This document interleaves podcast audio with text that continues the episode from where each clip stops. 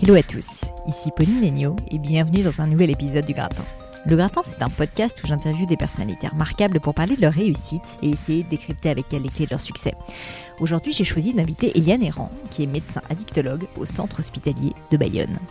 Alors historiquement, j'ai invité peu de personnalités du monde médical sur le podcast. Pourtant, je trouve ce secteur absolument passionnant et les questions relatives à la santé et au bien-être de manière générale également, car je suis convaincue qu'il est crucial de ne pas négliger ces aspects de la vie personnelle et qu'un succès professionnel fulgurant n'a aucune valeur s'il se fait au détriment d'une vie plus généralement équilibrée. Pourquoi avoir choisi d'inviter Eliane spécifiquement? D'abord parce que les addictions sont un sujet encore tabou, alors même qu'ils tuent des dizaines de milliers de personnes par an en France. Alcool, tabac, opiacés, mais aussi réseaux sociaux, sucre, sport même, ou encore jeux vidéo, le spectre de l'addiction est absolument immense. Pourtant, faute d'informations, peu d'entre nous en connaissent véritablement les ressorts et savent comment se soigner. J'ai aussi voulu inviter Eliane Errand pour parler de son parcours et du choix de cette spécialité si atypique, mais également et surtout pour donner la parole à une femme qui a mis sa vie au service d'une cause encore trop peu connue. Enfin, j'ai voulu, avec son aide précieuse, battre en brèche les grandes idées reçues qu'on peut avoir sur le sujet, comme par exemple, est-ce qu'on est avec un terrain addict ou non Peut-on réellement s'en sortir et ne jamais rechuter? Faut-il opter pour un sevrage total ou procéder par gradation? Et encore mille autres questions plus passionnantes les unes que les autres. Même pour ceux d'entre vous qui, comme moi, ne se sentent pas particulièrement concernés par le sujet, donnez s'il vous plaît une chance à cet épisode, ne serait-ce que parce qu'Iliane est une professionnelle hors pair qui maîtrise son sujet à la perfection et que vous allez forcément apprendre énormément. Enfin, avant de passer à la conversation, un dernier mot, s'il vous plaît. S'il vous plaît, partagez cet épisode autour de vous sur Twitter, sur Instagram, sur LinkedIn ou même via votre entourage. Aidez-moi à donner à Eliane et à son combat la place qu'il mérite. Mais je ne vous en dis pas plus et laisse place à ma conversation avec Eliane Errand. Bonjour Eliane. Bonjour Pauline. Je suis très contente de vous avoir sur le gratin. Merci d'avoir accepté mon invitation et puis d'être venue d'assez loin quand même, parce que normalement vous êtes à Bayonne, c'est ça? Voilà, au Pays Basque. Exactement, vous avez bien de la chance. Euh, avant d'entrer dans le vif du sujet et de vous poser plein de questions, j'en ai énormément, d'autant plus que euh, je vous le disais juste avant de commencer, j'ai posé euh, pas mal de questions à toutes les personnes qui me suivent sur les réseaux sociaux et j'ai eu mais, mais, mais, un ouragan de questions. Donc je pense que votre interview est très attendue par moi et par les auditeurs du gratin. Je voulais commencer tout simplement par vous demander bah, tout simplement d'où vous venez votre vocation premièrement pour la médecine, et deuxièmement pour l'addictologie, parce qu'on en parlait en off juste avant. Vous me dites que finalement c'était une nouvelle spécialité, et donc bah, je veux bien comprendre euh, bah, qu'est-ce qui vous a mené aussi à prendre cette décision de vous spécialiser pour l'addictologie. Alors je me suis posé longtemps euh, cette question, pourquoi l'addictologie Alors j'ai fait 10 ans de médecine générale, pourquoi j'ai choisi la médecine En fait, moi, j'avais, euh, j'étais une, une, étudiante euh, scolaire et rigoureuse, et c'était euh, pour moi le parcours scientifique. Vous aviez des parents médecins, peut-être? Alors pas du tout. Ah je ne pas du tout dans ce milieu-là. Mon papa était artisan, ma maman était initialement ouvrière d'usine, et puis elle était après, elle a été commerçante dans le linge basque et les espadrilles, et donc un milieu commerçant. Mais, mais j'habitais dans un quartier très ouvrier où, où peu de gens euh, était allé à l'université ou avait passé le bac, euh, voilà. Mais euh, moi, j'étais en internat avec justement une amie et je comptais aller en fac de sciences. Et elle me dit, je vais en médecine. tu viendrais pas avec moi en fac de médecine? Je dis, ben, j'ai jamais pensé. Franchement, je crois que je m'étais pas autorisée à penser ça en fait, vu, euh, vu mes origines, en fait, et puis j'avais personne autour de moi. Euh, je crois que je ne m'étais pas autorisée. Donc j'en ai parlé à mes parents, j'étais fille unique. Euh, mon père, qui avait été bridé dans ses études, était très content que je fasse ce choix, content de m'accompagner. Donc j'ai fait mes études de médecine. Ma copine, elle a commencé avec moi, et puis finalement, elle est partie en histoire de l'art. Elle a changé ah complètement. elle a épousé un médecin entre-temps, mais moi, j'ai continué et j'ai adoré. j'ai adoré ça. franchement, c'était fait pour moi. Et puis alors ce métier, euh, c'est une chance extraordinaire puisqu'on fait de la formation médicale continue, heureusement, et on peut se réorienter tout au mm. long de son parcours en fait. Et puis au bout de dix ans de médecine générale, qui était plutôt pour moi de la médecine thermale, j'ai eu envie de renouer avec l'exercice pluridisciplinaire, l'hôpital. Mhm. Euh, puis une vision, ce qui m'a plu dans cette discipline qui était nouvelle, hein, les années 2000, on commençait à se former à la dictologie avec des diplômes universitaires validants. Mhm. Donc je me disais, tiens, bah, tu peux euh, du coup avoir une, une, forme de spécialité, même si c'est pas une spécialité en soi, c'est une compétence. Et euh, je me suis adressée euh, donc à l'université, à Bordeaux 2. J'ai eu la chance de rencontrer le professeur Auria Combe, qui avait travaillé aux États-Unis dans les addictions, euh, qui a travaillé au DSM-5. Ça ne va pas parler aux auditeurs, mais à tout ce qui est classification des maladies psychiatriques et addictologiques. Hein, donc c'est un grand monsieur. Et donc j'ai eu une formation de, de très grande qualité. Et, et, et j'avais envie, et, et ce qui m'a plu dans l'addicto, bien sûr ça touche à la médecine. Ma formation de généraliste m'aide beaucoup sur le plan somatique, hein, des problèmes liés aux conséquences hein, des addictions, euh, mais aussi la dimension sociale et politique. Et en addicto, on retrouve des gens militants. Et ça, ça me plaît. Et après, je pense, parce qu'on n'est pas là par hasard, euh, je pense qu'il y a un parcours plus intime d'histoire personnelle douloureuse d'addiction à l'alcool chez deux femmes dans ma famille, ah euh, ma tante et ma grand-mère. Et euh, je pense qu'elles étaient bipolaires toutes les deux. Je voulais et vous elles avaient une addiction à l'alcool dramatique. Elles sont mortes toutes les deux même prématurément. vous aviez compris euh, ah oui. ah oui, oui. Moi, j'ai euh, ma grand-mère avait des problèmes d'alcool. Alors c'était ma, ma grand-mère c'était pas génétique, hein, c'était, c'était un remariage parce que ma, ma grand-mère était décédée et mon grand-père s'était remarié. Il a passé sa vie à cacher les problèmes d'alcool de ma grand-mère. Elle m'en parlait, j'étais enfant et euh, tout le monde savait que avec moi elle en parlait et donc c'était moi qui allais la chercher quand elle avait bu, etc., etc. J'avais une relation privilégiée avec elle et euh, elle est morte prématurément euh, à cause de ça et, et j'avais une tante aussi qui avait un problème d'alcool et ce qui me touchait terriblement, c'était l'incapacité pour ces femmes d'accéder aux soins, alors même que parfois elles étaient demandeuses, euh, mais l'entourage empêchait le soin. C'était tabou, le mari, c'est ça. Le mari, bah oui, mm. l'alcool chez les femmes, c'est tabou. Euh, les maris, leurs maris empêchaient le soin. Quand on arrivait à les faire euh, hospitaliser, notamment quand on a, j'ai deux trois fois fait hospitaliser ma grand-mère, c'était mon, mon, grand-père et mon père qui signaient la sortie de, de, de l'hôpital contre avis médical. Voilà. Et, euh, et ça, c'était révoltant. Et là, et, donc, je pense que j'y suis aussi un peu pour ça. Forcément, bah, vous avez Alors, je pense qu'on a tous des histoires d'addiction de, dans nos familles. Hein. Je suis pas la seule. Hein. Mm. Pas... Mais euh, l'alcool au féminin, c'est quelque chose de très douloureux, de très tabou et de très caché. Et souvent, l'entourage cache. cache. Bon, mm, mm. alors, ça a un peu changé quand même, mais ça reste encore euh, prégnant. Alors moi, je suis touchée par ça, et je pense que ouais, il y avait quelque chose. Non, mais c'est sûr que ça a dû vous influencer un petit peu, je pense. Qui influence. Mm, mm. D'accord. Et donc, euh, bah donc vous, vous faites, expliquez-moi juste en deux mots et ensuite on va passer aux questions, mais en deux mots, vous faites une formation spécifique à la dictologie qui est donc euh, complètement transverse parce qu'on va parler tout autant euh, d'alcool justement que euh, des opiacés, que du tabac. Enfin, c'est assez large justement ou en général on est obligé de se spécialiser vraiment dans un domaine d'addicto? Alors, initialement, il n'y avait pas de formation d'addictologie pendant longtemps. il y avait des formations d'alcoolologie, de, tabacologie ou sur les opiacés. À partir des, des années 2000, on, on réunit euh, toutes ces addictions dans une formation spécifique et on ne s'intéresse plus aux produits spécifiquement, mais au comportement mm. avec les produits en général. Et on sait que les patients vont pouvoir passer d'une addiction à une autre. Ils ont souvent des polyconsommations. Donc, couper les gens en tranches n'a aucun intérêt et les envoyer dans des structures différentes. Mais il existe toujours des formations spécifiques. C'est-à-dire, on peut se former qu'à la tabacologie, on peut se former qu'à l'alcoolologie. Ça me paraît un peu aberrant, mais c'est mm. une réalité encore aujourd'hui. Parce que la dictologie, c'est une spécialité euh, nouvelle. Il y a mm, mm. encore quelques courants, mais enfin, de plus en plus, on nous demande au niveau quand même euh, des, ministères, euh, des recommandations, de se regrouper et d'avoir une approche globale, globale. Parce que quand on a un patient qui arrête euh, le tabac mais qui se met à avoir des compulsions alimentaires ou qui se met à jouer ou à consommer de l'alcool de manière compulsive, on voit bien que c'est la même maladie qui se reporte sur une chose. Donc il faut des professionnels qui sont formés à avoir un regard large. Mmh, mmh.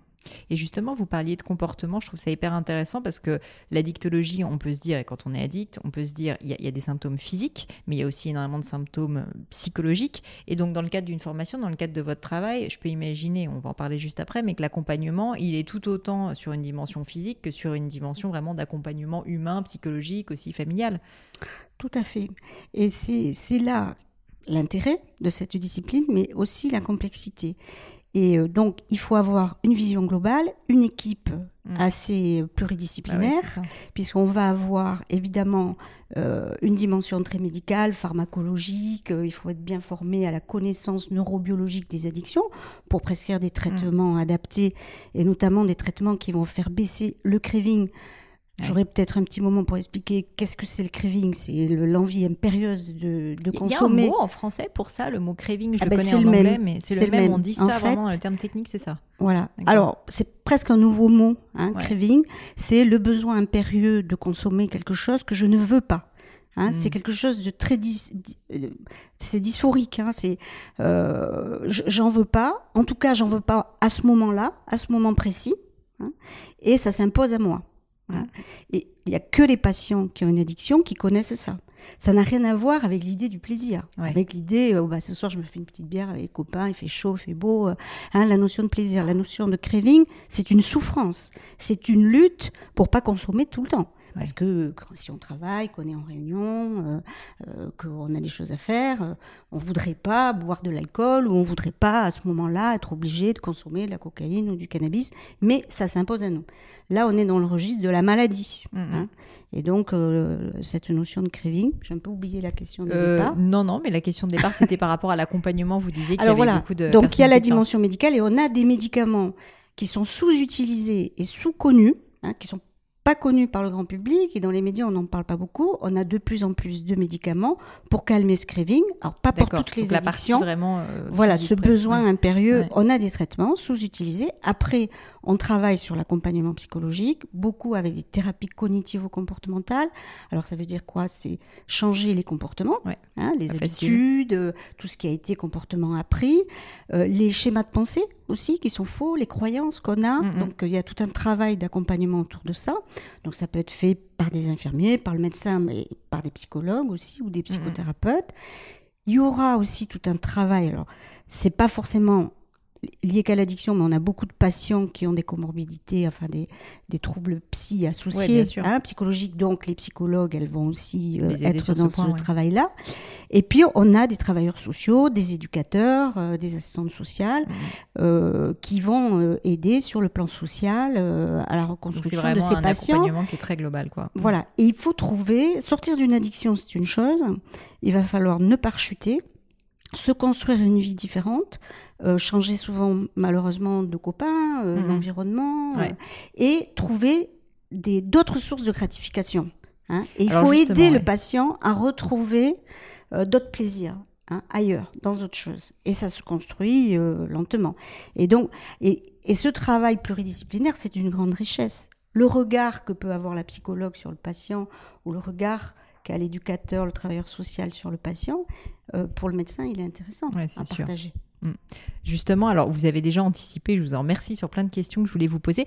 La, première, je ne sais pas si le mot craving euh, donc répond à ça, mais c'est comment est-ce qu'on peut définir une addiction? Parce que j'ai eu beaucoup de personnes qui m'ont dit, euh, je, par exemple, je suis, est-ce que je suis addict aux réseaux sociaux si je le fais tout le temps? Est-ce qu'un verre de vin tous les soirs, c'est être euh, addict au vin? Et donc c'est vrai que je trouve que le gradient est pas très simple à trouver, ah comme souvent. Est-ce que c'est une habitude? Est-ce que c'est juste un plaisir qui fait qu'on le consomme beaucoup?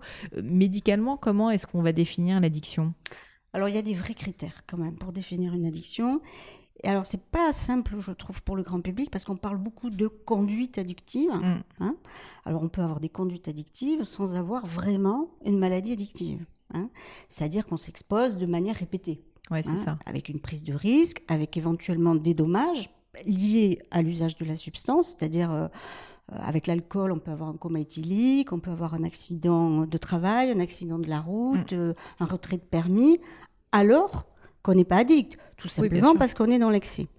Normalement, le sujet qui n'a pas d'addiction, au bout de un, deux dommages, il change de comportement. C'est ça. Hein. bon, le commun des mortels, il tire des leçons de ce qui lui arrive. Là, normalement, on n'a pas. S'il continue à s'exposer, c'est peut-être un choix. Hein, parce qu'il a une personnalité à prendre des risques. Ça, c'est à travailler aussi, éventuellement. Mm, mm. Hein. Mais l'addiction elle-même, c'est autre chose. Alors, c'est quoi?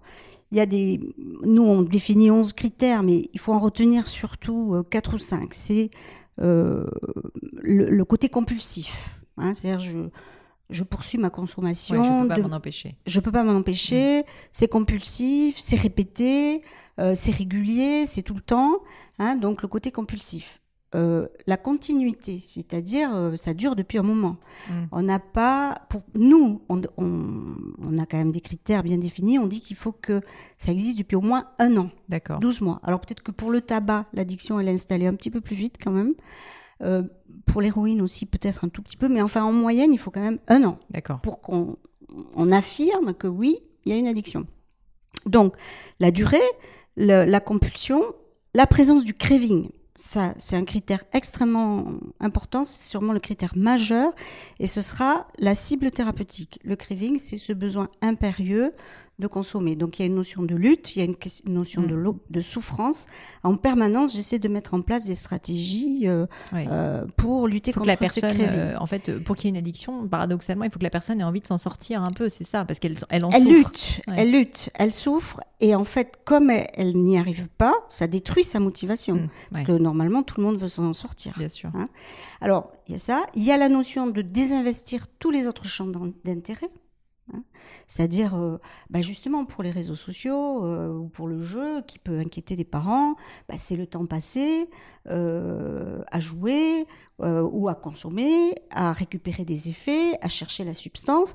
Quand c'est ça qui, occupe toute votre vie et que vous, faites, vous voyez plus vos copains, vous faites plus de sport, vous avez désinvesti tous les autres champs d'intérêt, éventuellement le boulot, les performances scolaires chutent euh, les performances professionnelles euh, aussi commencent à, avoir un retentissement. Donc bah, concrètement, pour les ça auditeurs, il faut commencer à se dire que toute sa vie est centrée autour de, de l'addiction. voilà, euh, voilà, ça envahit, ça, envahit, hein, donc, donc le craving, la continuité, le, le côté compulsif et les conséquences, mm. hein, les conséquences qui s'accumulent. Alors tous les patients, qu'est-ce qu'ils font? C'est pas vrai qu'ils sont pas motivés. Hein. Ils essaient d'arrêter. Mais ça, c'est intéressant que vous m'en parliez parce que je n'étais pas sûre. Pour moi, je me dis, quand on est addict, finalement, on est. Alors, c'est peut-être débile de se dire ça, mais. Non, c'est pas débile. Est-ce que est-ce qu'on a envie de s'en sortir? Est-ce que parfois. Euh, en fait, j'ai la sensation, mais une fois de plus, j'y connais rien, je suis complètement néophyte, que passer un stade, quand vraiment euh, au niveau euh, du mental, euh, du physique, ça devient très compliqué, là oui, on a envie de s'en sortir, on n'y arrive pas, on lutte. Mais qu'il y a peut-être une phase au début, alors je ne sais pas si on est encore considéré comme addict, où il y a un effet positif aussi, souvent de la substance, que ce soit l'alcool, les drogues, etc. Donc à ce moment-là, est-ce qu'on est déjà considéré comme, comme dans de l'addiction, quand on n'est pas totalement encore prêt à vouloir arrêter? C'est vrai qu'il y a une phase de lune de miel, en fait, mmh. avec le produit, où on n'a que des bénéfices, enfin en tout cas pas encore trop de dommages et pas de conséquences trop négatives.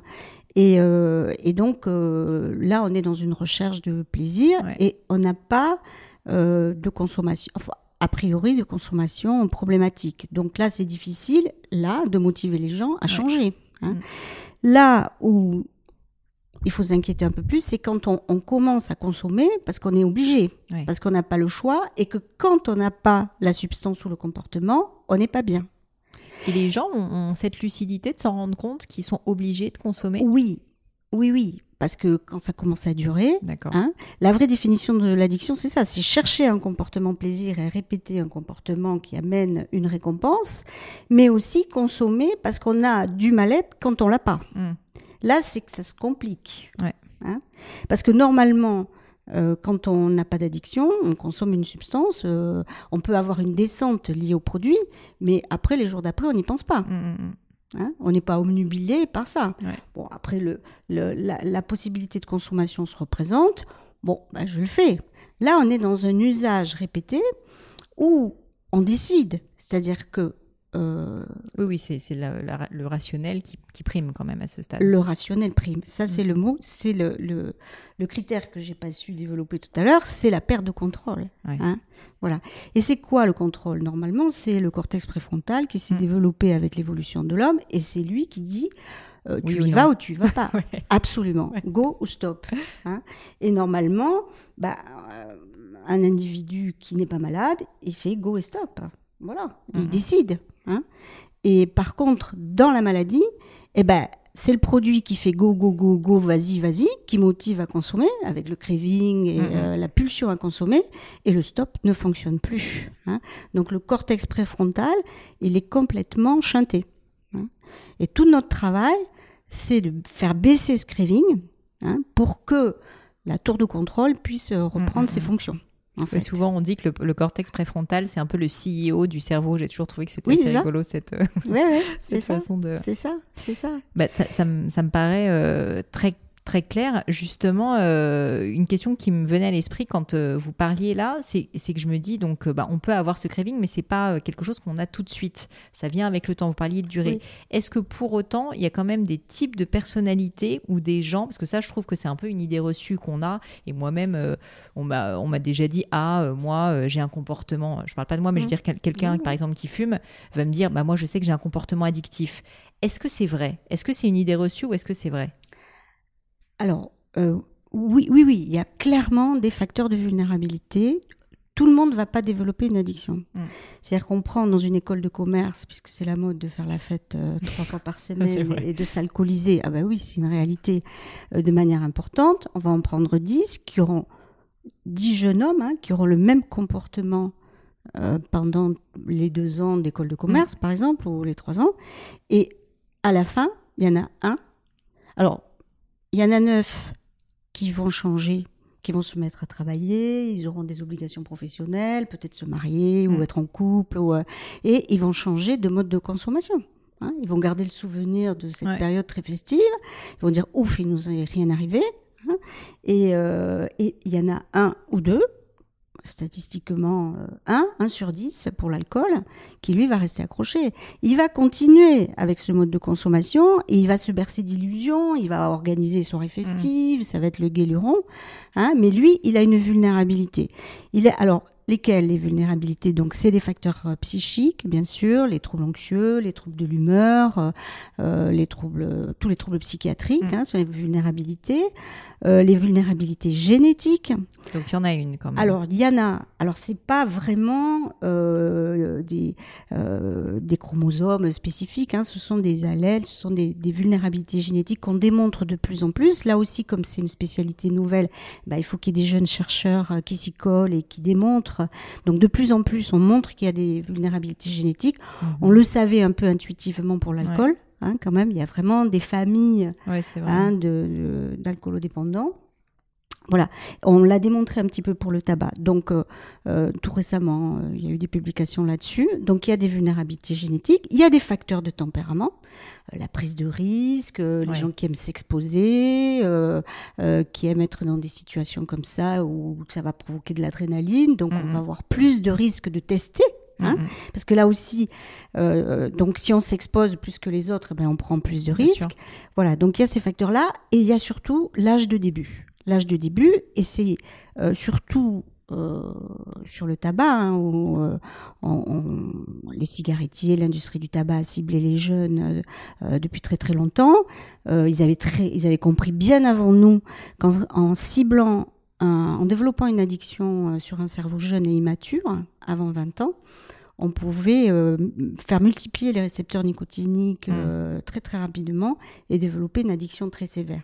Et donc quand vous voulez dire que je, je vous arrête quelques instants quand vous dites multiplier les récepteurs nicotiniques, ça veut dire que concrètement le, cerveau va avoir plus de récepteurs et donc est plus euh, soumis à l'addiction qu'une personne qui va commencer plus tard. Voilà. C'est voilà.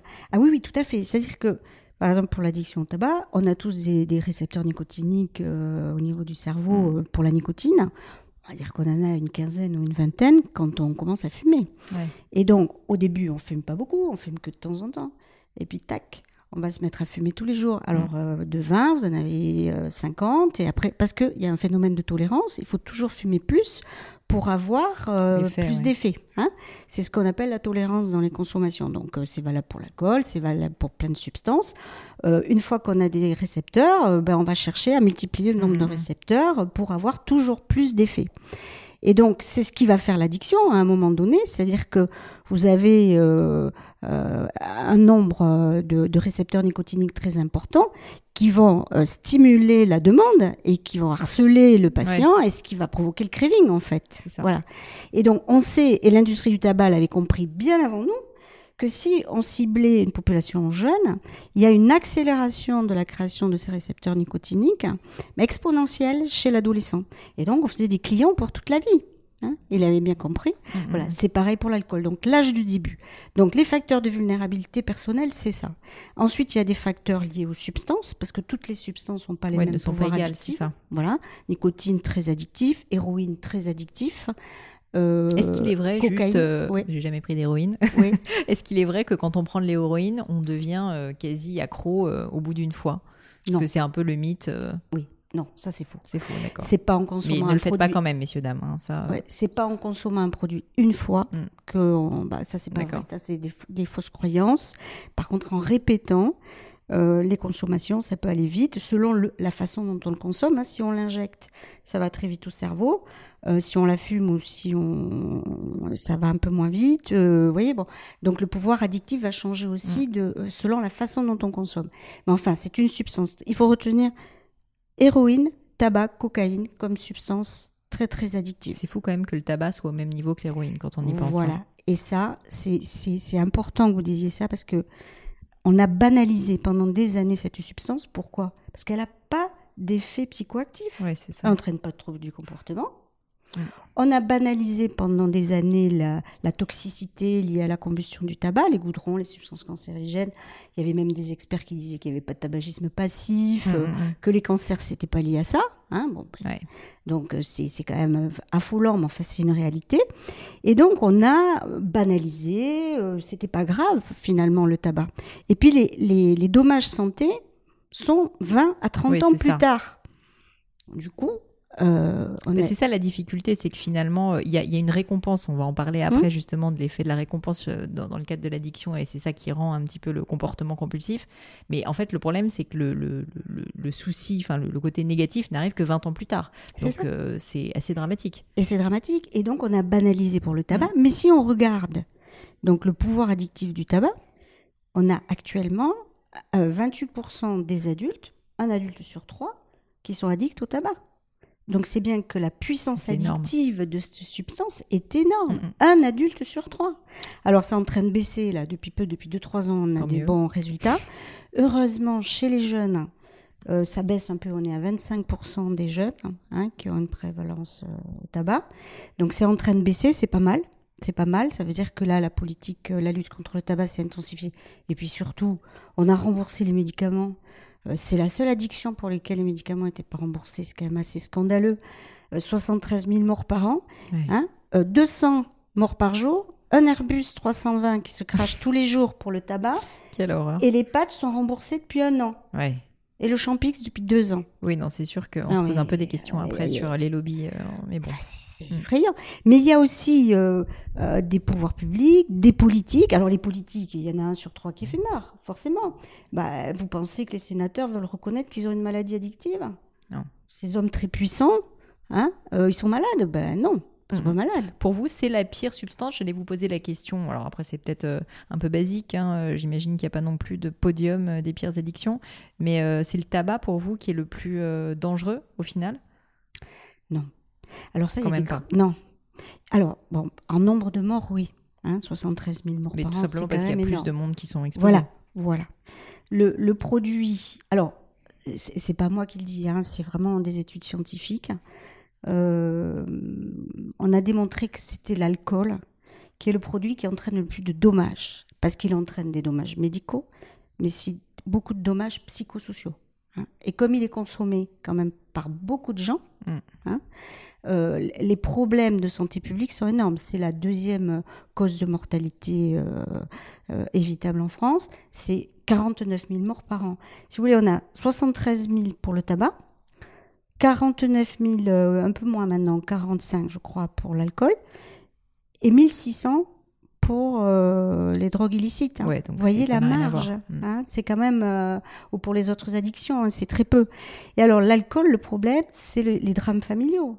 C'est c'est le. Alors, pour le tabac, bon, on va mourir au moment où on arrive à la retraite. En gros, c'est ça. Donc, c'est bien pour la société. Hein, pas payer les retraites. Ils ont, eux, ils ont eu la double peine. Ils ont payé euh, deux fois les impôts. Ils payent les impôts et les taxes sur le tabac. Ils arrivent à 60 et ils meurent. C'est bien. Donc, c'est bien. Hein. Euh, non, non, mais c'est terrible. c'est terrible. Bon.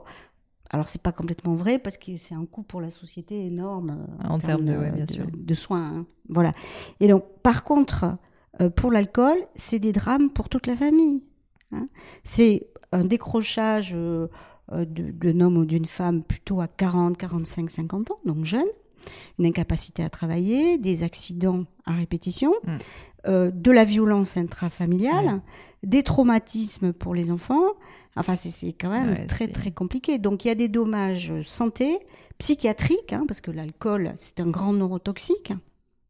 Hein, donc, bah, des, des, virages dépressifs, dramatiques, euh, euh, des troubles psychiatriques, paranoïaques, euh, des violences et des dommages sociaux parce que de, de, de la précarité. Vous mmh. décrochez, vous perdez tout. Oui, bien hein. sûr. Bah, vous pouvez plus travailler, donc. Ben, voilà.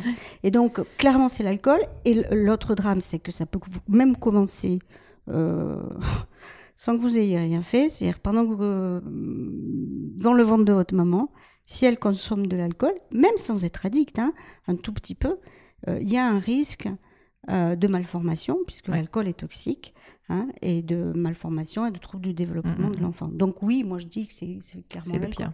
Et puis vu la diffusion, et puis il y a une inquiétude par rapport à ce produit qui est valorisé tout le temps partout. Hein. Oui, c'est ça, en France en particulier. Oui, oui, voilà. Heureusement, il est peu addictif par rapport au tabac. Hein avant de développer une addiction à l'alcool, il faut quand même en boire euh, longtemps. Significativement en plus. Beaucoup. Mm et quand même probablement avoir une vulnérabilité euh, associée. D'accord. Psychologique ou euh, génétique ou euh, voilà. Et alors j'ai posé des questions à, mes followers et aux auditeurs du gratin sur d'autres types d'addictions. Et alors il y a beaucoup beaucoup de questions sur les addictions, notamment aux réseaux sociaux. Alors je sais pas si on peut parler d'addiction, sur aussi tout ce qui est addiction aux jeux vidéo. Donc c'est vrai que c'est des sujets qui sont très neufs. vous l'avez dit. Je sais aussi, on en mmh. parlait juste mmh. avant de commencer, que ça vient d'être connu par l'OMS comme des addictions. Donc a priori c'est bien le mais pour vous, est-ce que ça, rentre vraiment dans la même catégorie? Est-ce qu'on peut considérer voilà, que c'est des comportements qui sont compulsifs? Et peut-être si vous pouviez donner des conseils aussi aux auditeurs, à quel moment est-ce qu'on considère que quelqu'un si voilà, on essaie de décrire concrètement à quoi ça ressemble, quelqu'un est addict par exemple euh, à ses réseaux sociaux ou à des écrans? Ah, tout à fait, bah, c'est une addiction comme une autre. Alors, euh, on ne sait pas trop si elle s'installe rapidement ou pas. Il y a aussi, on va retrouver les mêmes facteurs de vulnérabilité, hein, sûrement aussi. Hein, euh, le, euh, peut-être quelqu'un qui est un jeune qui est, qui est, phobique social, qui est timide, il va trouver euh, dans l'avatar, dans le, mm. dans le personnage du, du jeu, hein, une façon de se sublimer. Il va trouver des copains qu'il ne trouve pas dans la vie, il va trouver une possibilité d'échanger et il peut y passer des heures mm. et, désinvestir encore plus euh, sa vie personnelle. Donc on va retrouver les mêmes critères que pour les autres addictions. Donc on va avoir un usage répété et qui va devenir à un moment donné problématique, inquiéter l'entourage à juste titre parce que trop de temps passé, le désinvestissement des autres euh, champs d'activité, le décrochage scolaire. C'est les mêmes symptômes. L'irritabilité, mm. l'agacement quand on enlève, quand on interdit, mais ça peut être des colères hein, violentes. Euh, alors bon, ça peut être parce que euh, le gamin il a son tempérament et que bon bah là il faut asseoir son autorité et sur le plan éducatif s'imposer un peu. Hein. mais ça peut être vraiment source de souffrance. Et du coup là il faut s'inquiéter. Et donc cette notion de perte de contrôle du temps passé, et puis aussi, euh, l'idée de. On essaye d'arrêter. Hein je n'ai pas, pas, assez parlé de ça aussi, parce que les gens addicts, ils essaient d'arrêter, mm. hein, parce que ça leur plaît pas, hein, leur addiction. Alors ils arrêtent, hein, des fois, c'est compliqué, euh, ça a été difficile, et ils rechutent, sans arrêt. La rechute, c'est un signe aussi euh, qu'il y a un problème, Bien sûr. qu'il y a une addiction. Et donc c'est pareil avec les réseaux, les réseaux sociaux. Alors il, il faut là, alors c'est la dimension euh, là environnementale, euh, éducative. Hein. Moi, je dis aux parents, il faut mettre des règles, il faut mettre des limites, il faut mettre des horaires. Il faut aussi respecter les temps de repas en famille, les temps d'échange. Mais est-ce que c'est uniquement les enfants qui sont concernés? Parce que moi, mes auditeurs, euh, non, c'est pas des enfants. Et eh non. Et moi-même, pour vous raconter une anecdote, j'ai mis en place un système parce que je me suis mm. rendu compte au bout d'un moment que mm. bah, mon cortex devait plus très bien fonctionner parce que finalement, ce qui se passait, c'est que le soir, j'étais sur mes réseaux sociaux plutôt que de passer un bon moment avec mon mari. Et je me suis dit qu'il fallait que je mette en place une règle qui est que concrètement, je le laisse chez moi euh, en bas euh, dans, mon, dans mon salon euh, quand, quand je vais me coucher. Et dès que j'arrive chez moi, en gros, je n'y touche plus. Et donc, j'ai été obligée de me créer cette règle qui n'est pas toujours facile à tenir. J'essaie de la respecter. Mais tout ça pour dire que je pense que c'est pas uniquement des enfants qui, qui sont touchés par ce phénomène. Alors, je parle parce que je reçois souvent des parents qui sont inquiets et tout ça. Et donc, je leur dis, mettez des règles, mettez des limites, etc. Mais effectivement, sur votre génération, hein, mais il y a un risque majeur.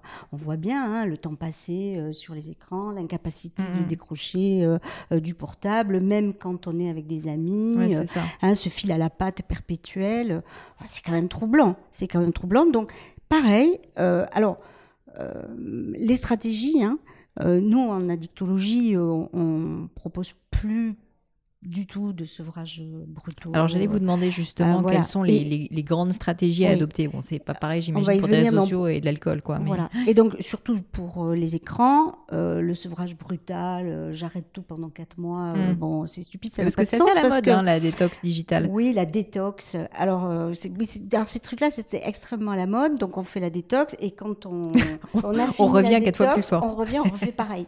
Hein, on refait pareil. La rechute, on retombe dans les mêmes process.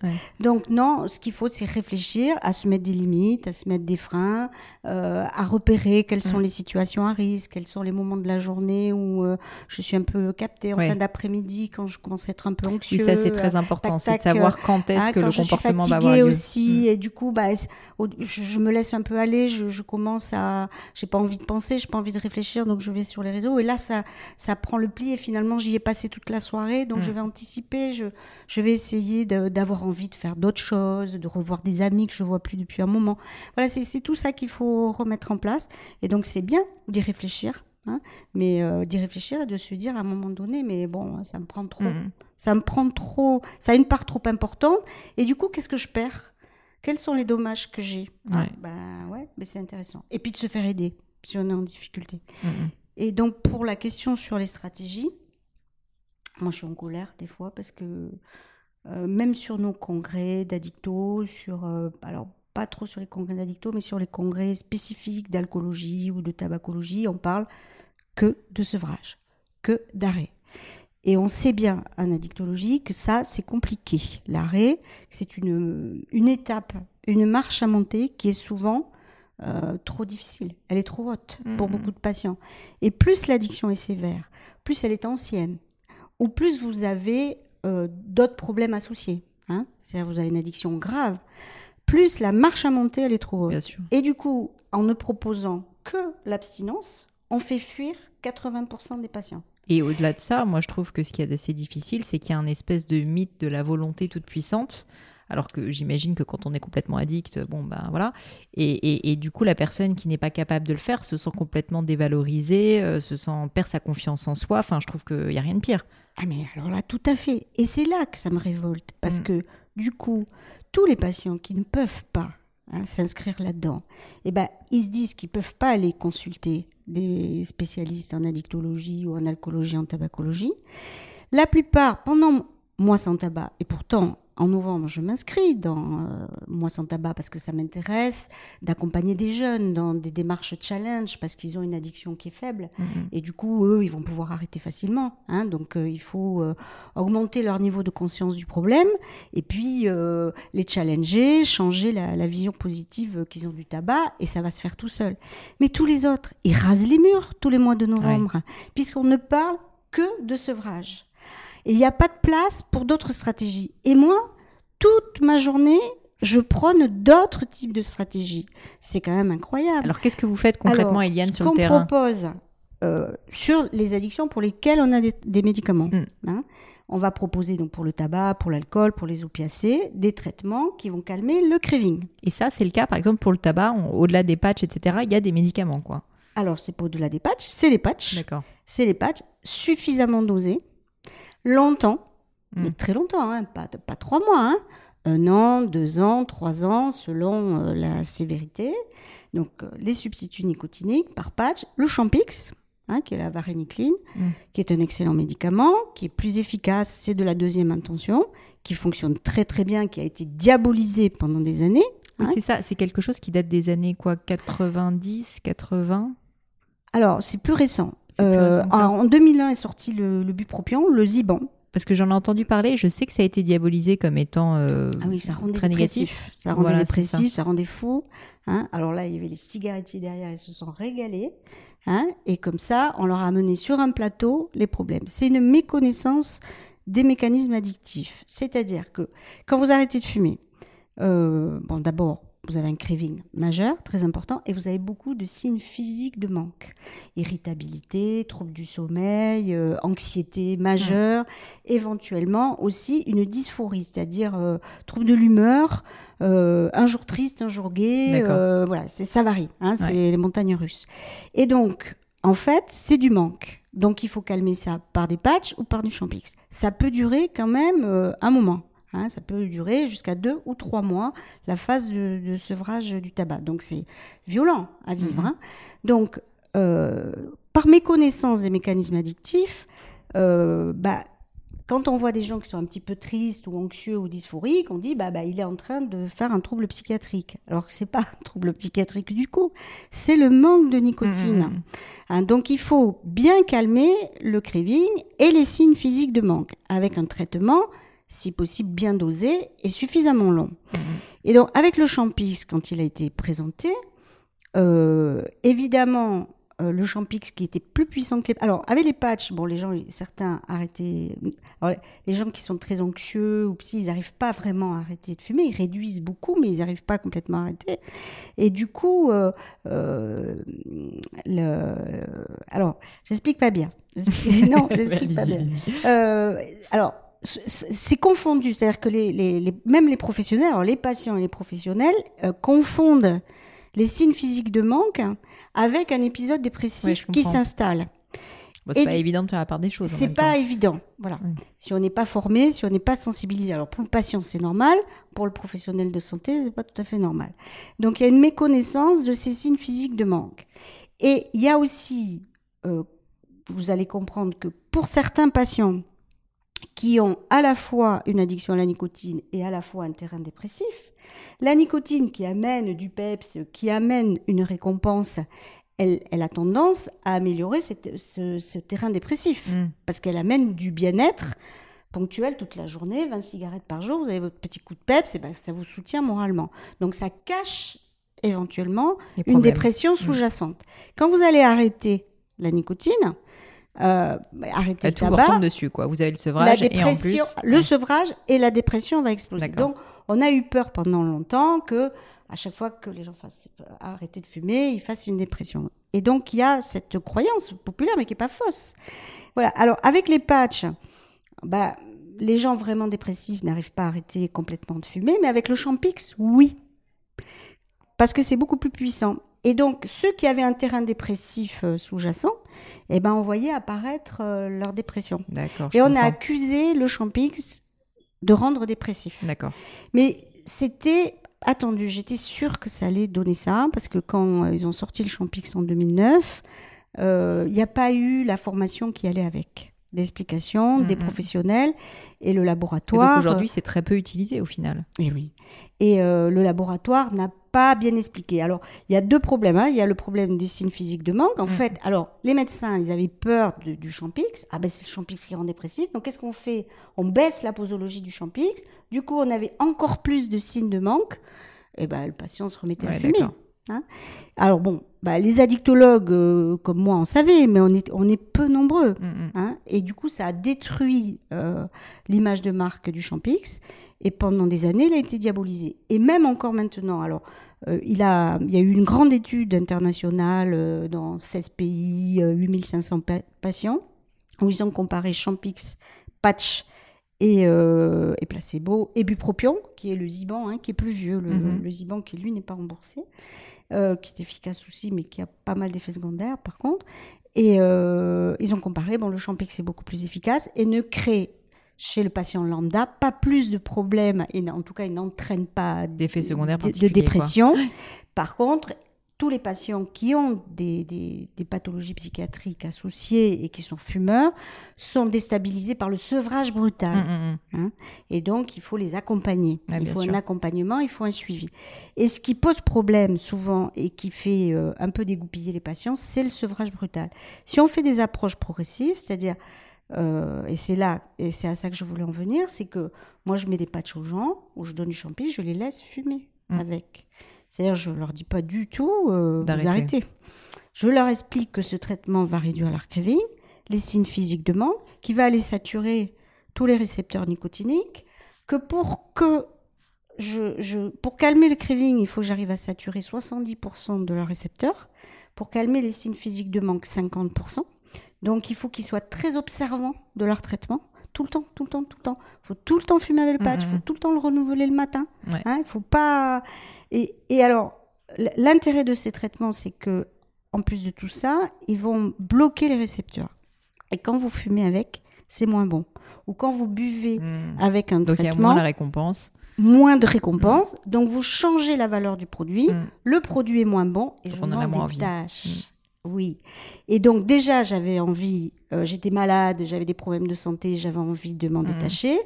Euh, je fais doucement, je réduis de 50%, tout se passe bien, je suis pas constipée, je suis pas énervée, je suis pas agacée, je peux aller au boulot normalement, j'ai pas pris 4 euh, mmh. kilos dans la semaine, donc bah, peut-être que Madame Errand a raison, ben, je vais aller de l'avant et je poursuis, je poursuis mmh, et je fais ce qu'elle me dit, et puis évidemment on accompagne derrière, on suit, on, voilà.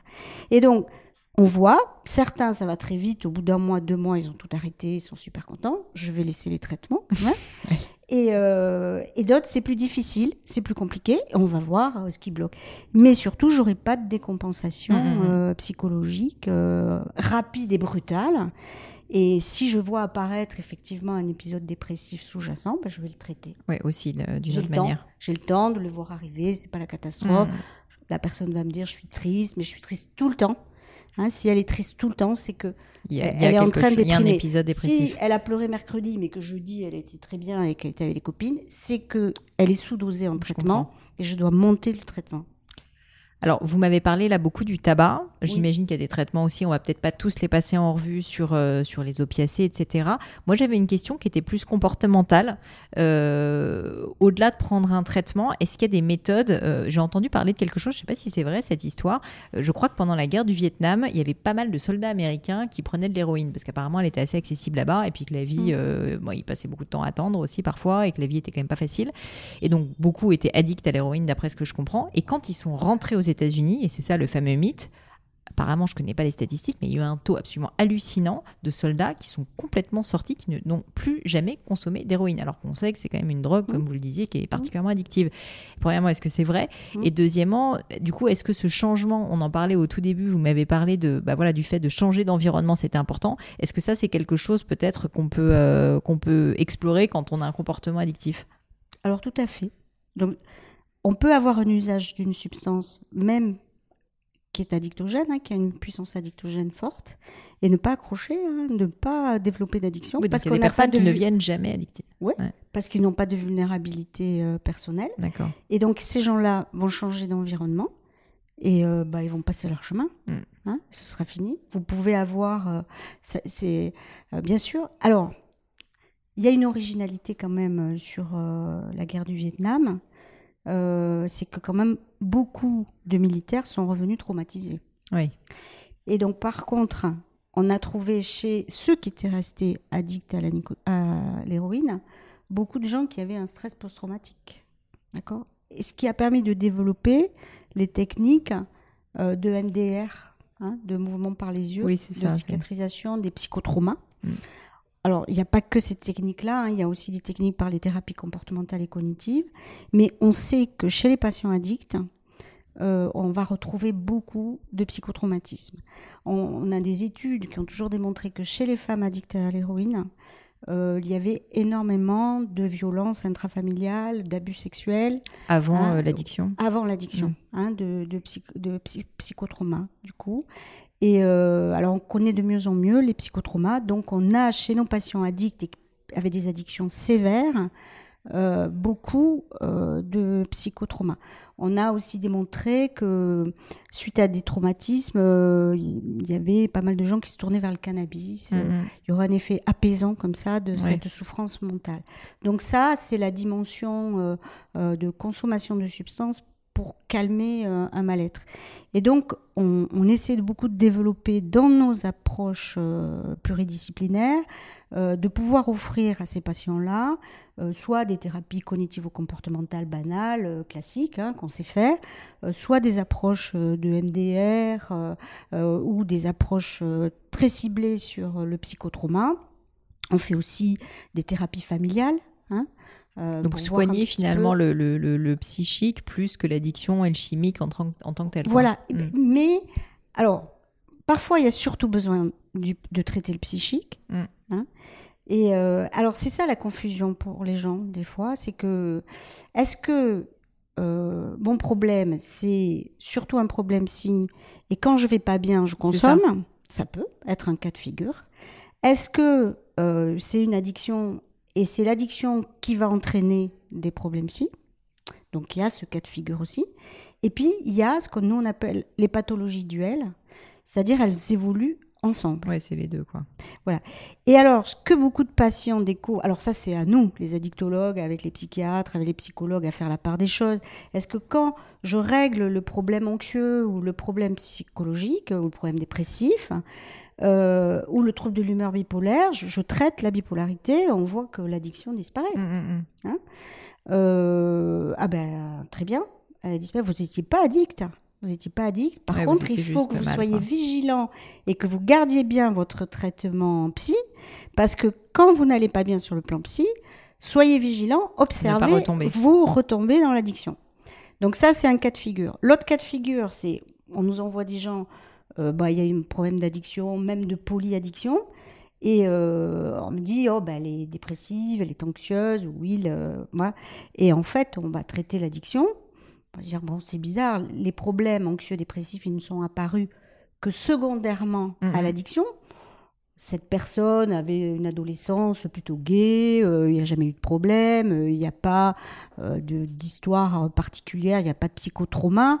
manifestement, tout ça s'est développé après l'addiction. Mm. Donc, il faut surtout pas rajouter des médicaments psy, etc., etc. on peut faire l'accompagnement psychologique. Hein. En plus, on va essayer de trier un peu dans tout ça. C'est pour ça que j'essaie de vous expliquer qu'on tricote des prises en charge individualisées. Et du coup, on va se dire attention, soyons prudents. C'est peut-être que l'addiction. Et quand l'addiction va mieux, tout le reste va mieux. Et puis, il y a un nombre de patients qui ont les deux. Qui ont les deux. Et il faut absolument traiter les deux en synergie parce qu'on voit bien que ça suffit pas. Quand on prend en charge un des pans du problème, euh, l'autre s'améliore pas, et que si on n'est pas dans une synergie de prise en charge, eh ben on n'aura pas de résultat. Oui, typiquement des rechutes, etc. Voilà. Mm. Et l'autre complexité, c'est quand on a par exemple un patient qui avait surtout un trouble psy, un trouble anxieux. Euh, alors, je vais prendre un, un exemple typique, hein, euh, ça paraît dingue, mais par exemple un enseignant hein, qui, qui est timide en fait et qui se retrouve face à sa classe avec des jeunes ados qui vont le bousculer, qui vont le harceler, ben, il va trouver dans l'alcool, euh, par exemple, un petit apaisement, euh, voilà. Et donc pendant des années, en rentrant le soir, il va boire un peu plus parce qu'il est contrarié, ça le détend, ça le relaxe. Et puis au début, en fait, il n'avait qu'un problème anxieux. Mais au bout de 10 ans, 15 ans de cette consommation-là d'alcool, eh ben, il va développer aussi une addiction à mmh, l'alcool. Mmh, mmh. Et ça, c'est des patients qui ont du mal à admettre. Hein, parce qu'ils sont convaincus que si on règle leur problème, de mal-être, l'addiction va s'améliorer. Mais des fois, je suis obligée de leur expliquer. Je dis oui, mais votre addiction, elle a duré trop longtemps. Et maintenant, vous avez les deux. Et si on ne prend pas en charge les deux ensemble, eh ben, vous n'irez pas bien. Voilà. Qu'est-ce que vous pensez de l'hypnose, euh, Eliane? Parce que j'ai j'y connais rien une fois de plus. J'ai eu pas mal de personnes qui m'ont posé la question, ça m'a étonné, mm. étonnée, qui m'ont dit euh, est-ce que ça marche mm. l'hypnose quand on est addict à quelque chose? Je pense notamment pour le tabac, j'imagine que c'est quelque chose qui est un petit peu à la mode. Alors, spontanément, je vais vous dire non.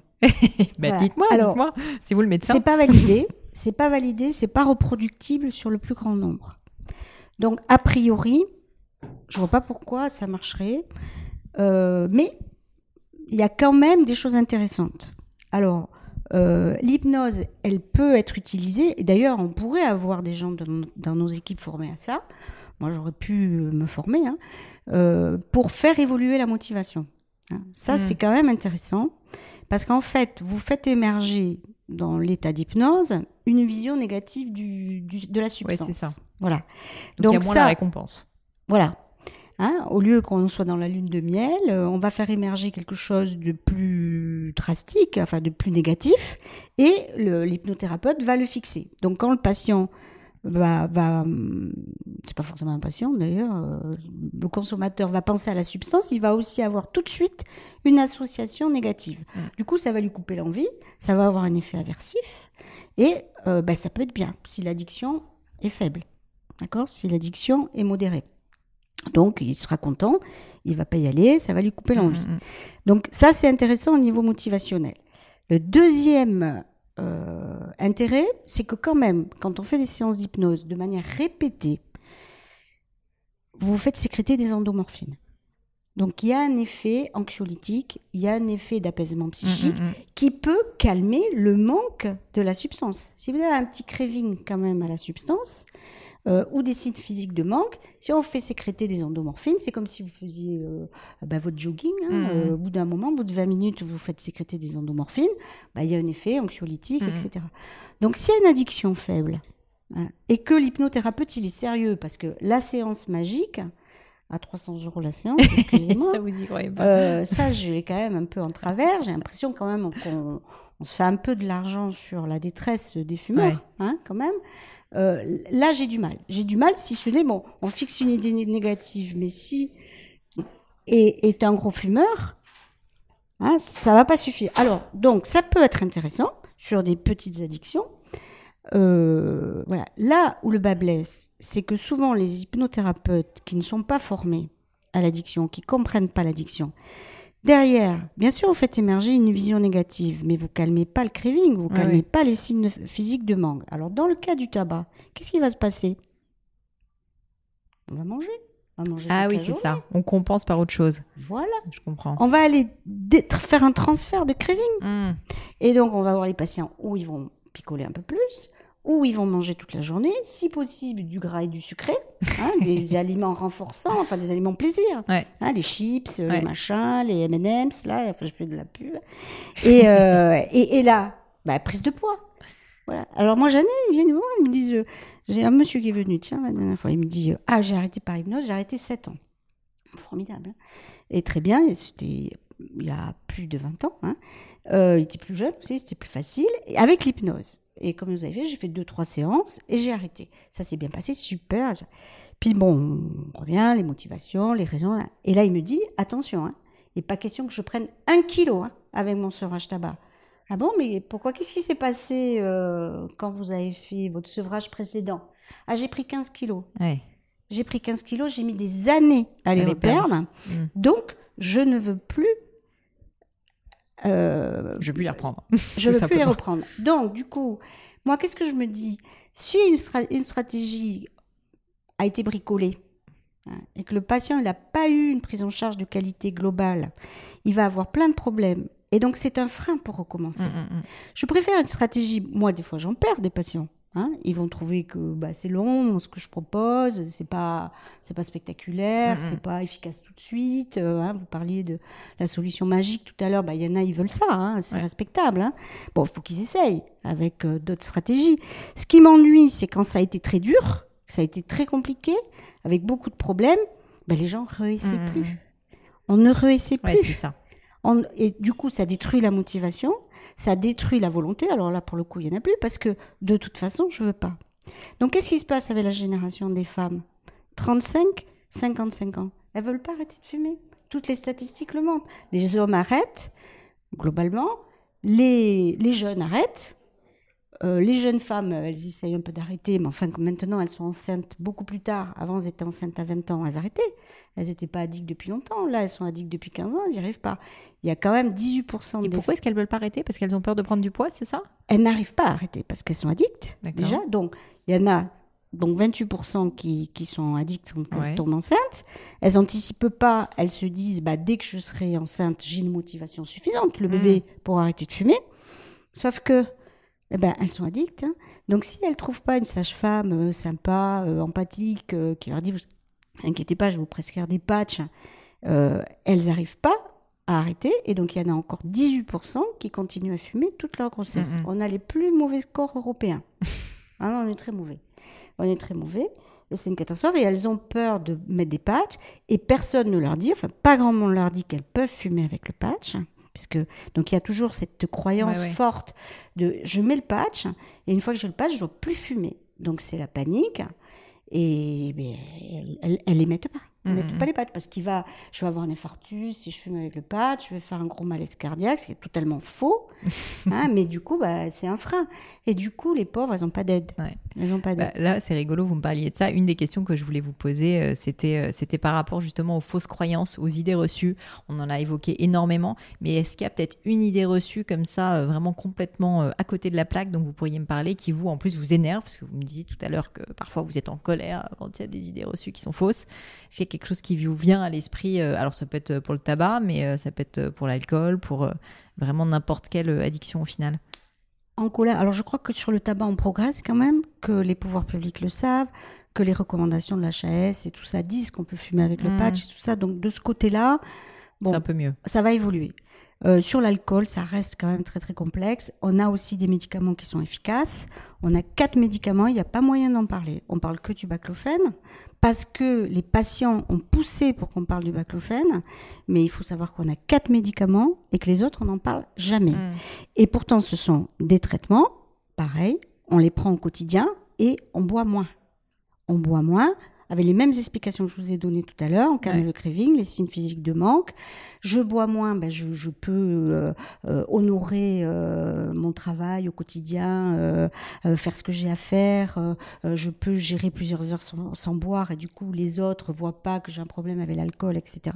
Du coup c'est une spirale positive et j'ai moins de plaisir à boire, ça devient moins intéressant mm. et je lâche. Et ça, ça me met en colère parce que on n'en parle pas. On peut mm. pas en parler dans les médias. Il y a toujours que cette idée de il faudrait arrêter avec rien. Sevrage direct, ah c'est ça la pire idée reçue, d'accord. Et même et, et donc sevrage sans rien et donc ces traitements, il y a une idée reçue qui dit que avec ces traitements, on va être malade. Oui, oui, qu'il y a des effets négatifs. Avec les médicaments de l'alcool, on va être malade. Alors pas pour le mm. baclofène, mais pour les autres. Si je le prends, je vais être malade. Et cette croyance, elle vient de l'espéral, qui est un vieux médicament qui existe toujours. Alors lui est aversif. C'est on traitait avant les problèmes d'alcool comme ça, c'est-à-dire qu'on hospitalisait les gens, on leur faisait prendre de l'espéral c'est un médicament, on t'abuse, c'est-à-dire euh, on est malade comme un chien si on boit de l'alcool avec. Euh, euh, on a vomi, on a des palpitations, on est rouge cramoisi, on vomit, enfin c'est épouvantable. Hein. Euh, donc et, et, donc on rend malade les gens, on rendait les gens malades avec l'espoir ouais, de créer un phénomène aversif et que ensuite, comme avec l'hypnose, je, je, quand je pense à l'alcool, j'ai je, vécu ça dans ma chair Mm, mm. C'est douloureux et donc je ne veux pas me réexposer. Et ces médicaments ont existé. Il a été utilisé pendant des années, parfois même à l'insu du patient on leur mettait ça, ils savaient pas, ils étaient malades comme un chien. Et c'est resté ça. C'est resté dans l'esprit des gens. donc beaucoup de patients me disent, mais je vais être malade avec, je vais être malade. Et ils y croient pas au début, hein, ce que je Et donc je leur explique de commencer par demi, de tester, mmh, mmh, vous mmh. allez voir, faut qu'ils gagnent en confiance, quoi. Et donc on a tout un travail sur toutes ces croyances. Il faut qu'on les voit souvent pour, pour vraiment qu'ils intègrent et qu'ils comprennent l'intérêt des traitements. Et au niveau de l'entourage, une des questions aussi que je voulais vous poser, c'est quand on voit que euh, quelqu'un dans sa famille, euh, son conjoint, euh, son papa, sa maman, son enfant, a un comportement compulsif, potentiellement d'addict, Quelles sont les réactions à avoir pour vous? J'ai eu aussi pas mal de questions à ce sujet des auditeurs du, podcast qui me disent euh, ben voilà, moi dans ma famille, je pense qu'il y a peut-être quelque chose, euh, mais j'en suis pas sûre, premièrement. Et deuxièmement, euh, si pour le coup ils en sont un peu plus convaincus, je ne sais absolument pas comment le gérer. Le rôle du conjoint, le rôle du frère, de la sœur, il est quand même pas facile parce que vous êtes tellement proches. C'est pas évident quand même de, bah, de donner des conseils. On parlait d'agressivité souvent quand même quand, et de déni. Euh, est-ce que, est-ce que voilà, vous auriez des conseils à donner aux quelques personnes qui seraient potentiellement dans une situation comme ça? Alors, moi, je conseille toujours de, mettre des mots sur ce qui fâche, sur ce qui va pas, euh, de pas être dans l'évitement, hein, euh, de pas aussi surprotéger, que l'entourage ne surprotège pas le patient. Euh, parce que on, le voit, hein, ça souvent pendant des années, on, va protéger de tous les dommages, Hein, pour, euh, pour qu'il n'arrive rien. Mmh. Hein. Et euh, ça, c'est souvent les mamans hein, qui font ça. Et, euh, et, et, du coup, bah, la situation, finalement, elle, elle s'aggrave, puisque on va empêcher d'avoir les conséquences, par exemple, financières, des dommages, on va compenser s'il y a des dettes avec le jeu, etc., etc., ou avec l'alcool. On va arranger les choses, et du coup, ça va s'accélérer, parce que justement, le fait d'être confronté au dommage fait que quand même la personne euh, a quelque chance euh, de réagir un peu quand même. Alors ça c'est une première chose, donc de pas tout accepter, hein. euh, de mettre des mots là-dessus. Bon, parfois c'est compliqué, d'aller solliciter les structures de soins d'addictologie parce que nous on a des équipes, on a certains membres de l'équipe des référents famille. Hein. et souvent les familles on commence par voir d'abord la, famille. Parfois, on voit le conjoint, euh, on voit les parents, alors que la personne qui a une addiction ne veut pas venir. Oui, c'est ça. Hein. et donc, bien sûr, notre rôle, hein, c'est d'accueillir les familles, de discuter, d'aider euh, à, appréhender, à comprendre aussi les mécanismes addictifs. Du coup, bah, la personne, elle comprend un petit peu mieux les difficultés, mais elle sait aussi ce qu'il faut dire et ce qu'il faut proposer. Et en général, du coup, dans un deuxième temps, le patient, euh, vient. Hein. Euh, voilà. Et puis, il faut protéger l'entourage. Euh, il y a aussi par des mesures de justice. Hein, il faut savoir euh, protéger. Euh, euh, alors je disais tout à l'heure qu'on ne faisait pas peu de sevrage. Hein, on en fait quand même. Hein, on hospitalise quand même des gens qui ne se voient pas comme ils sont, sont dans un état quand même catastrophique. À un moment donné, à la demande de l'entourage, que ça peut mettre en péril, en danger voilà, Si ça met en péril l'individu, son mm. entourage, là il faut hospitaliser. Si vous avez un patient qui est cocaïnomane, chef d'entreprise tiens, par exemple, qui est en train de couler sa boîte, hein, à un moment donné, il faut quand même l'arrêter. Avec la cocaïne, ils n'ont aucune conscience euh, de ce qui leur arrive, ils sont à fond. Euh, et euh, dans une lune de miel, avec le produit quand même assez extraordinaire. Donc, on peut faire un référé auprès du juge pour bloquer au niveau financier. Hein, faire des mesures de protection euh, financière avec l'accord euh, de la famille, de l'entourage. Et des fois, on fait une hospitalisation à la demande de l'entourage. Mais on peut forcer quand même, quoi. Pour ah ben, euh, le des fois, il y a des situations quand même d'urgence. Mm, mm. Hein, c'est pas tous les jours, mais il y en a. Et il faut avoir le courage de le faire à ce moment-là. Hein. Donc voilà, moi je dis toujours aux familles, vous n'êtes pas obligé de supporter tout ça. Mm. Il faut aussi appeler la police quand c'est violent. il faut mettre des freins. Il faut mettre des freins. De toute façon, l'addiction, c'est ça, justement, c'est de plus avoir de limites. Donc, que la famille mette un peu quelques limites, c'est, ça paraît quand même essentiel. Mais Et alors, les parents, pour les jeunes qui fument du cannabis, souvent ils sont désemparés. Je dis, arrêtez de le couver. Hein. Arrêtez de trop coucouner. Il est dans sa chambre tout le temps euh, à fumer du cannabis, mais euh, vous acceptez ça. Et euh, il a complètement décroché sur le plan scolaire. Il est nourri, logé, mmh. blanchi. Et ben là, il va falloir mettre le haut là. Hein. et souvent, le même jeune il se part de chez lui, de cet environnement hyper protecteur, et puis euh, bah, il va arrêter. Hein. Mm. Pour un grand nombre. Pour certains, ça va être un petit peu plus compliqué. Hein? Iliane, merci mille fois pour toutes ces questions euh, et toutes ces réponses. Surtout, j'avais, j'avais euh, deux dernières choses à vous demander. Premièrement, est-ce que vous avez un dernier message à faire passer, quelque chose qui vous tient à cœur, que vous aviez envie d'évoquer sur le sujet de l'addiction ou pas d'ailleurs, hein, peu importe? Quelque chose que vous aviez envie de partager aux auditeurs? Il y a un petit livre que j'aime bien. Euh, du professeur Dodzemberg. Ça tombe bien parce qu'en plus à chaque fois je demande et là je vous êtes la seule personne à qui j'ai pas demandé quel est le livre que vous recommandez? Donc euh, on va y aller. Et euh, alors celui-là, c'est pas un gros investissement, c'est 2,99 euros. C'est les éditions First. C'est le professeur Bertrand Dozemberg qui a écrit un bouquin sur le plaisir d'arrêter de fumer. Et donc, il explique euh, de manière scientifique tout ce que j'ai un petit peu expliqué. Donc, il explique la meute de loup des, sites récepteurs et euh, euh, comment utiliser la substitution nicotinique ou le champix ou la vaporette. On n'en a pas mmh, mmh, parlé hein, du tout de la vaporette, mais comment on peut aussi intégrer la vaporette dans le processus de soins. Et c'est pas très connu. Il n'a pas fait ce livre pour gagner de l'argent. Euh, il a fait une petite vidéo aussi qu'on peut voir euh, sur Internet. Alors euh, là, on voit qu'il n'a pas mis beaucoup de moyens dans sa vidéo. c'est la petite caméra et il explique. Et donc, ça, permet de sortir de l'idée que ça devrait être une souffrance. Hein. forcément, ça devrait être très compliqué, mmh, mmh, mmh. c'est très lourd et du coup, on le fait pas on ne le fait pas parce que ça va être compliqué, donc on repousse tout le temps. Et donc, euh, c'est à nous, professionnels, à, proposer des stratégies qui soient plus faciles, plus aisées. Et du coup, ça donne envie aux patients de venir vers nous. Et, euh, et, donc, je sais qu'il y a plein de jeunes qui viendront pas euh, consulter à l'hôpital, blouse blanche, à côté du service de pneumo, où il y a tous les gens qui sont sous respiration. Et peut-être que s'ils lisent ce livre, mm. ils sauront se débrouiller tout seuls des petites étapes. Mais c'est rigolo ce que vous disiez parce que moi je suis assez intéressée par le sujet des habitudes, se mm. créer des habitudes bah, pour arriver à ses mm. objectifs. Et on dit souvent que pour se créer des habitudes, il faut qu'elles soient plaisantes. Bon, déjà, il faut être dans le bon environnement, il faut qu'elles soient simples d'accès, mm. euh, mais aussi il faut qu'elles soient plaisantes parce que si vous faites une habitude qui est terrible et qu'à chaque fois que vous le faites, vous avez envie de, de vous pendre parce que c'est insupportable, bah, vous n'allez jamais la tenir pendant plus d'un mois. Donc j'imagine que c'est pareil effectivement pour euh, changer de comportement addictif. Voilà, et c'est pas si compliqué que ça. Mm, mm, mm. Hein. et, et, beaucoup de jeunes ne viendront pas consulter, je le sais. Bah, ils se débrouillent comment? Ils trouvent les infos où? Hein? Alors justement, où est-ce qu'on trouve déjà où est-ce qu'on vous retrouve et où est-ce qu'on trouve des infos euh, si jamais euh, on est soit sujet et qu'on se pose des questions, qu'on a envie d'en savoir plus, qu'on a peut-être un membre de sa famille? Alors, vous, Eliane, euh, on vous retrouve alors à l'hôpital de Bayonne. Voilà. on appelle le service d'addictologie de l'hôpital de Bayonne. Il y a aussi des, des réseaux, hein, des réseaux addiction locales, notamment le réseau euh, euh Resapsad, où on, on, va trouver un annuaire des structures d'addictologie. Ça existe aussi sur Tabac Info Service, sur.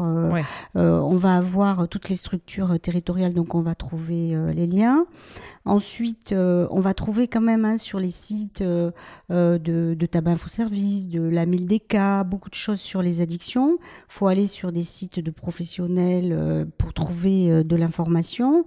Il y a aussi maintenant, il faut suivre par exemple, il y a des gens qui font des choses assez innovantes avec des jeux, avec des escape games, avec ouais des et Laurent Carilla par exemple, il passe souvent, c'est un addictologue, il passe souvent dans les médias et donc quand on le suit sur Instagram ou sur sur Facebook, on voit qu'il fait des formations mmh, mmh, mmh.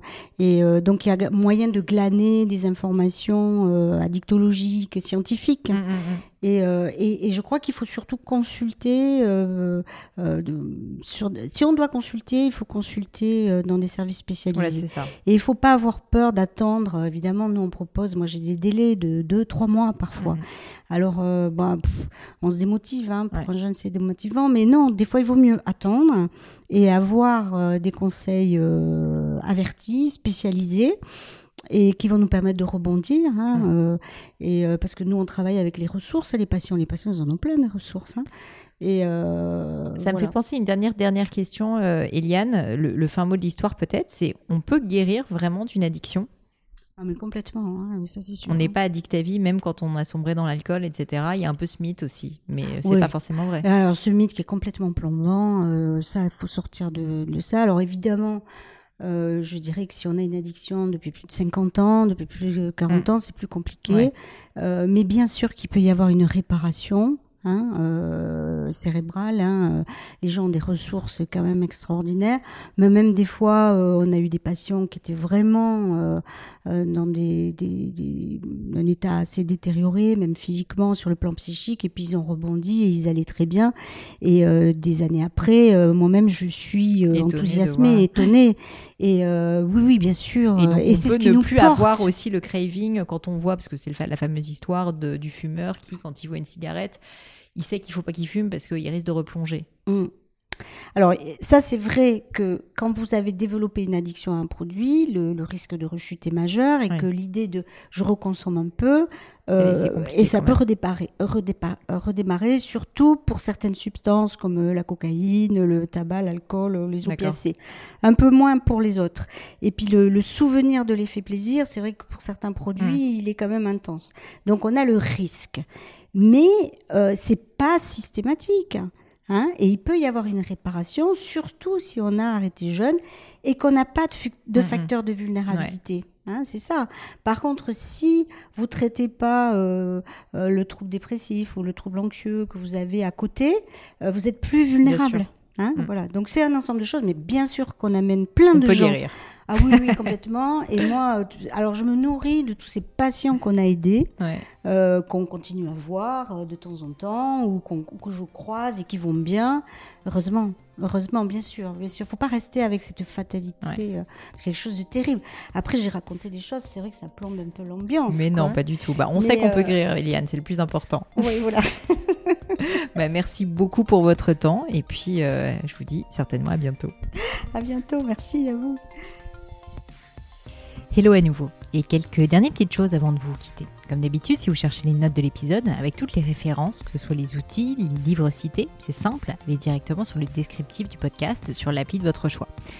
Aussi, si vous souhaitez me contacter pour me poser des questions, proposer de nouveaux invités peut-être, ou juste me faire un feedback, n'hésitez pas. Euh, j'adore ça, les feedbacks. Donc foncez directement sur Twitter ou Instagram sous le pseudo Pelenio, P-L-A-I-G-N-E-A-U. J'essaye de répondre quand on me parle, donc n'hésitez pas. Et comme à chaque fois, vraiment mille merci d'avoir écouté jusqu'ici. N'oubliez pas, si le podcast vous plaît, que vous appréciez tout ce travail, euh, le plus simple pour m'aider, c'est tout simplement de mettre euh, bah, soit un petit mot doux, soit une note 5 étoiles sur iTunes ou de partager sur vos réseaux sociaux aussi. Ça donne le moral, ça m'aide énormément à faire connaître le podcast, donc n'hésitez pas. Voilà, merci à tous et je vous dis à très vite pour un nouvel épisode.